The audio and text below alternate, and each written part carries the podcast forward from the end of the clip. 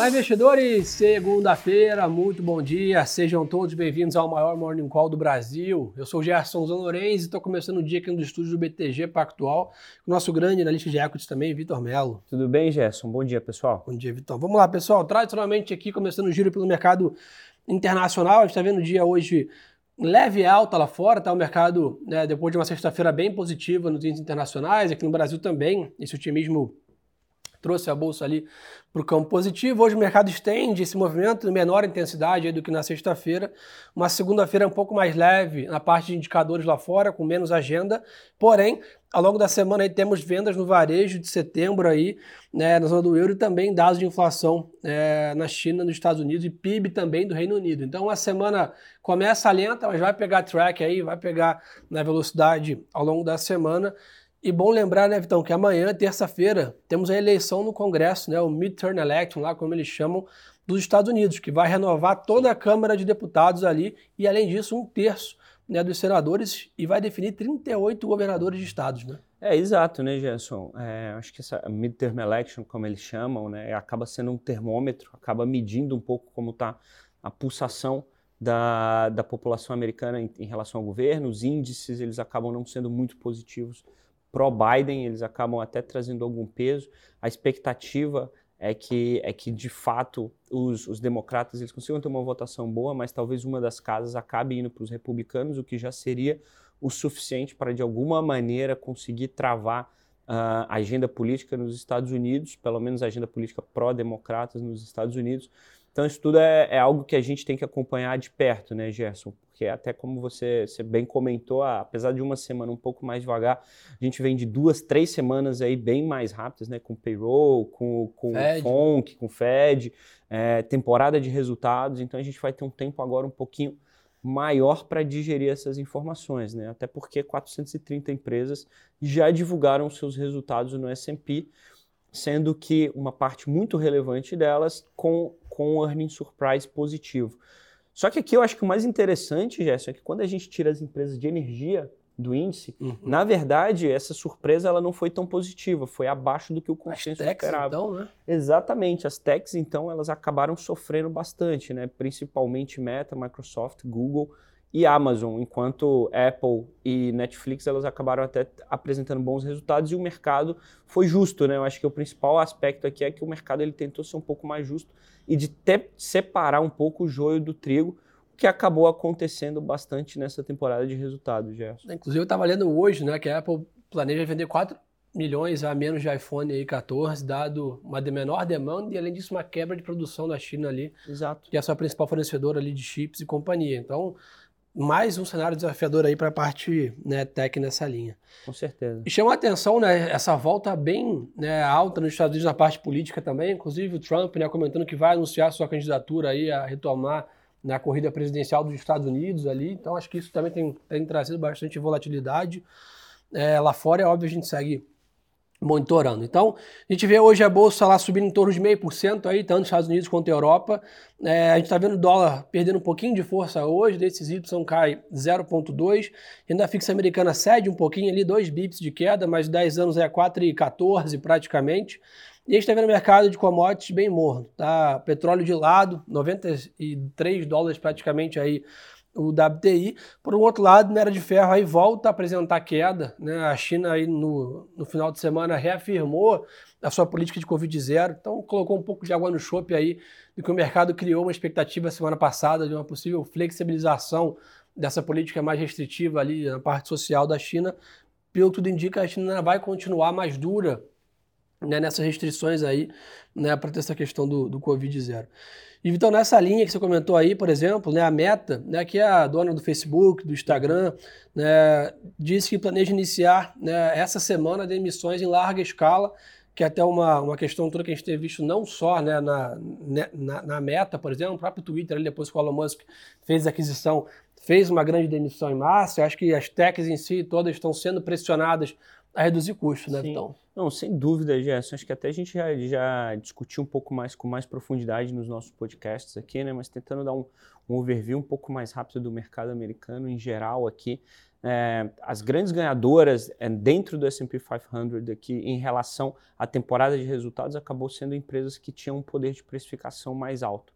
É, por exemplo, Apple, por exemplo, Pepsi também, que foram muito bem. Apesar de um dólar mais forte e isso acabar impactando negativamente as companhias americanas, né, que têm operações fora dos Estados Unidos, esse poder de precificação ele faz com que a margem bruta ela consiga ser um pouco maior e esse repasse de preço acabe afetando menos, menos as companhias. Quando você fala de empresas tech que ainda investem muito, e um dado super interessante que eu vi recentemente, Gerson, é que as FANGs, né, elas têm tido mais gasto de capex, ou seja, mais investimento, do que petroleiras e empresas de mineração. Sim. Ou seja, isso demonstra como você acaba, no momento em de estresse, que você não consegue ter um repasso de preços tão forte, precisa continuar investindo muito para financiar o seu crescimento, é, as suas margens elas ficam mais apertadas e os seus resultados eles são obviamente piores por conta disso.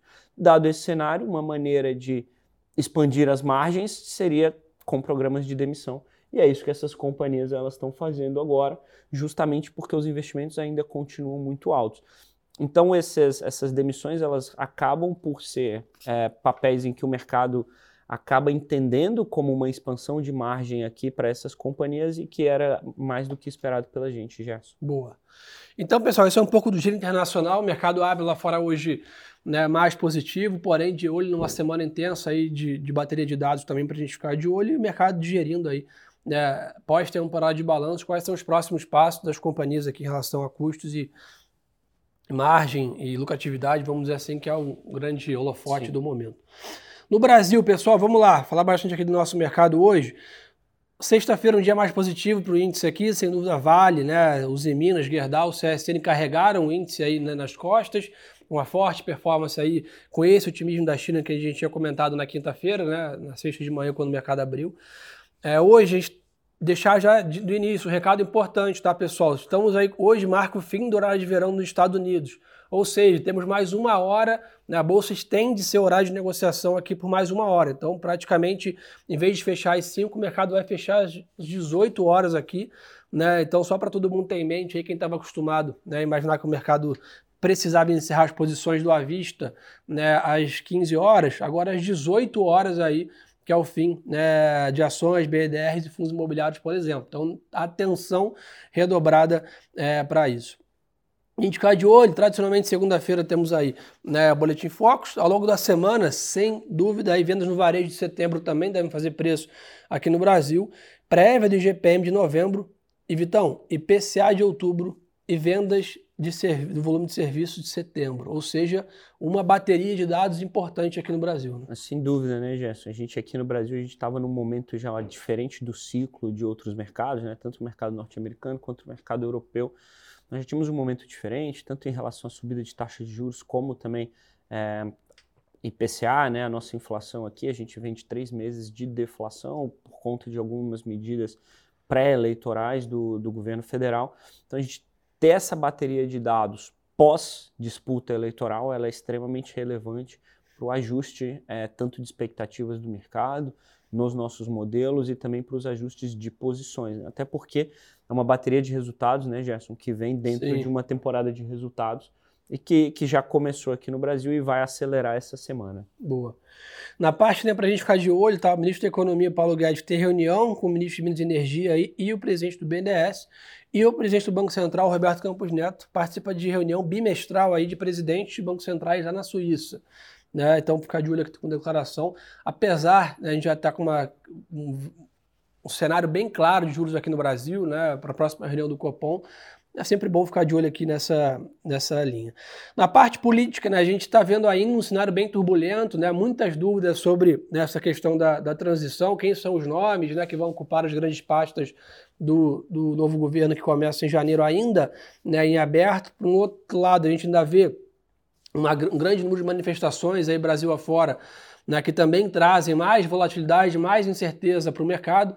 Isso tudo tem né, pesado hoje, né, provavelmente aí temos alguma expectativa aí que a equipe de transição possa né, fazer novos anúncios aí. A grande dúvida né, segue em cima do orçamento, né, Vitão? Sem dúvida, sem dúvida, Gerson. Acho que o principal aspecto aqui, né, nesse momento político aqui, que acaba sendo trazendo um pouquinho mais de turbulência, é, é ter um pouco de parcimônia nas notícias. Né? Você acaba tendo um news flow muito acelerado, o que por vezes traz algum tipo de receio, algum tipo de movimentação das posições Sim. um pouco mais rápida. Acho que aqui o momento atual ele pede um pouco mais de cautela, um pouco mais de, de análise do que de fato é notícia, do que é ruído, né? A própria semana passada, na sexta-feira, na sexta a gente teve um, um exemplo onde apareceu uma notícia que o Meirelles tinha sido convidado e logo uma hora depois ele negou o convite. Então, esse tipo de, de questão a gente imagina que possa acontecer com alguma frequência maior daqui até o fim do ano, porque o, esses, esses anúncios eles acabam fazendo preço dado que os investidores estão buscando, como eu falei aqui, novas âncoras para os seus modelos e para a criação de expectativas, Gerson. E sem dúvida se traz bastante volatilidade para a Petrobras, né? Te acompanhou ali, né? o índice terminou com 1% de alta mesmo, né? com a Vale, né? companhia ali na ponta positiva, mas a Petrobras dragando né? resultado ali para baixo, o papel aí já está voltando a níveis ali pré-primeiro turno, vamos dizer uhum. assim, né? com bastante volatilidade que, na nossa opinião, ainda deve continuar com essa vol, né, Vitão? Perfeito, acho que, acho que deve, né, Gerson? Acaba que com a mudança uh, eleitoral, pós-eleitoral aqui, a gente tem uma visibilidade um pouco menor, tanto é, em termos da alocação de capital da companhia, como também da, das distribuições de dividendos e recompras que Bom podem ponto. vir a acontecer. entraram na justiça aí para barrar os possíveis dividendos anunciados aí na semana passada. Tem muito ruído e a gente sabe, né? Se a gente basicamente tem ruído num setor, né, que tem outras empresas que se beneficiam da commodity mais alta, que não estão nesses ruídos, você percebe ali né, a performance da 3R, né, da, da, de outras companhias em relação à Petrobras, você percebe o pessoal saindo né, da Petrobras e entrando nessas companhias, dado que o nosso cenário de petróleo segue alto, né, o que favorece as exploradoras de petróleo, porém o pessoal querendo sair do risco político ali acaba indo para outras companhias. Né? Exato, Gerson. Quando você tem uma, uma commodity em alta ainda com uma oferta e demanda bastante apertada e você consegue se expor a esta commodity sem o risco político, uh, que muitas vezes o investimento em Petrobras pressupõe, né, ou está implícito, acaba estando implícito no preço, apesar de em termos de valuation a gente achar barato, muitas vezes essa dinâmica de preço ela acaba sendo tão maléfica, né, você acaba tendo uma volatilidade tão alta às vezes para chegar no mesmo lugar, que não vale a pena, que vale a pena você ter esse investimento via outros papéis ou outros veículos. Então acho que a, a discussão da Petrobras ela vai estar tá muito permeada por um aspecto político que é de, de difícil, para não dizer impossível, previsibilidade. Boa. E pessoal, um ponto importante, né? A gente falou bastante de ter um parado de balanço lá fora, já que já está no final, que no Brasil tá não. Ou seja, tem muita coisa para a gente ficar de olho, muita né? Muita coisa, muita coisa. Dá ideia aqui de alguns nomes para vocês aqui. Né? Hoje tem BB Seguridade, Ambipar, Eco Rodovias, Grupo Soma, Movida, TIM, entre outros. Ao longo da semana, tem resultado aqui do BTG Pactual, Arezo, Bradesco, Braskem, Gerdau, Banco do Brasil, Eletrobras, Via Varejo, aí, Embraer e outras companhias. Então essa é a última semana-chave, vamos dizer assim, Exato. da temporada de balanços. Mas apesar do noticiário estar tá aí né, amplamente dominado pela parte política, Vitão, tem que ficar de olho nessa questão. Né? Sem dúvida, né, Gerson? A gente já, já discutiu isso aqui, eu vou chover no molhado falando isso, mas o operacional das companhias no longo prazo é o que importa. O aspecto político ele acaba, acaba prejudicando ou favorecendo num, num prazo um pouco mais curto, mas o operacional no longo prazo é o que importa. Essa semana a gente tem destaques das principais empresas do Ibovespa, né? É, amanhã Bradesco, depois Banco do Brasil, na, na, quinta tem Itaú, tem empresas de varejo também, Magalu, Via, enfim. Sim. Então acho que todo esse acompanhamento, tanto dos dados políticos como da temporada de, de balanços aqui no Brasil, até porque o Ibov, como essa temporada de resultados ela é um pouquinho mais curta, né? ela é uma temporada intermediária, os resultados intermediários, então é, acaba tudo acontecendo mais rápido, né? Em termos do Ibov, das perto de 90 ações que a gente tem lá, um terço divulgaram. E essa semana quase todo o restante já vai divulgar. Então, apesar de ser uma quantidade grande de companhias, os destaques eles acabam ficando para as companhias mais pesadas, né? Dado Petrobras já, já divulgou seus números e agora a gente vem para as empresas do setor financeiro. B3 também divulga essa semana, que acabam fazendo um percentual muito importante do índice e diferente dos Estados Unidos, que quase 20, 25% do, do S&P fica com as FANGs, aqui a gente tem uma composição de índice muito mais centrada em empresas de valor, que são commodities e, e empresas do setor financeiro, e elas que vão ditar a como vai ser a divulgação de resultados e como os investidores vão ler a nossa temporada de resultados, Gerson. Boa. É, pessoal, então esse é um pouco do resumo da ópera. Está aqui no Brasil, sem dúvida, é um noticiário bem movimentado, né, com bastante volatilidade em cima da questão política. Temporada de balanço ali nesse meio do caminho tem que ser né, olhada com bastante atenção. Na parte né, política ainda, né, sem grandes definições, temos que aguardar aí né, os possíveis nomes e pastas, enquanto o mercado monitora também as manifestações aí Brasil afora. Então, obrigado aí pela parceria de sempre. Reforçar o convite aí para seguir também no Instagram, Gerson Lorenzi, está aqui no PIN ou no link aí do YouTube. É só clicar. Mais um canal para estar tá bem informado ao longo do dia no Instagram aí junto comigo lá. Um prazer estar tá com vocês lá. Obrigado aí pela super audiência. Vocês fazem parte do maior Morning Call do Brasil. Graças à confiança que vocês depositam aqui no nosso conteúdo todos os dias. Desejar uma ótima semana de negócios para todo mundo. E lembrem-se, pessoal, que o melhor ativo é sempre a boa informação. Valeu, Gerson. Valeu, pessoal. Um abraço.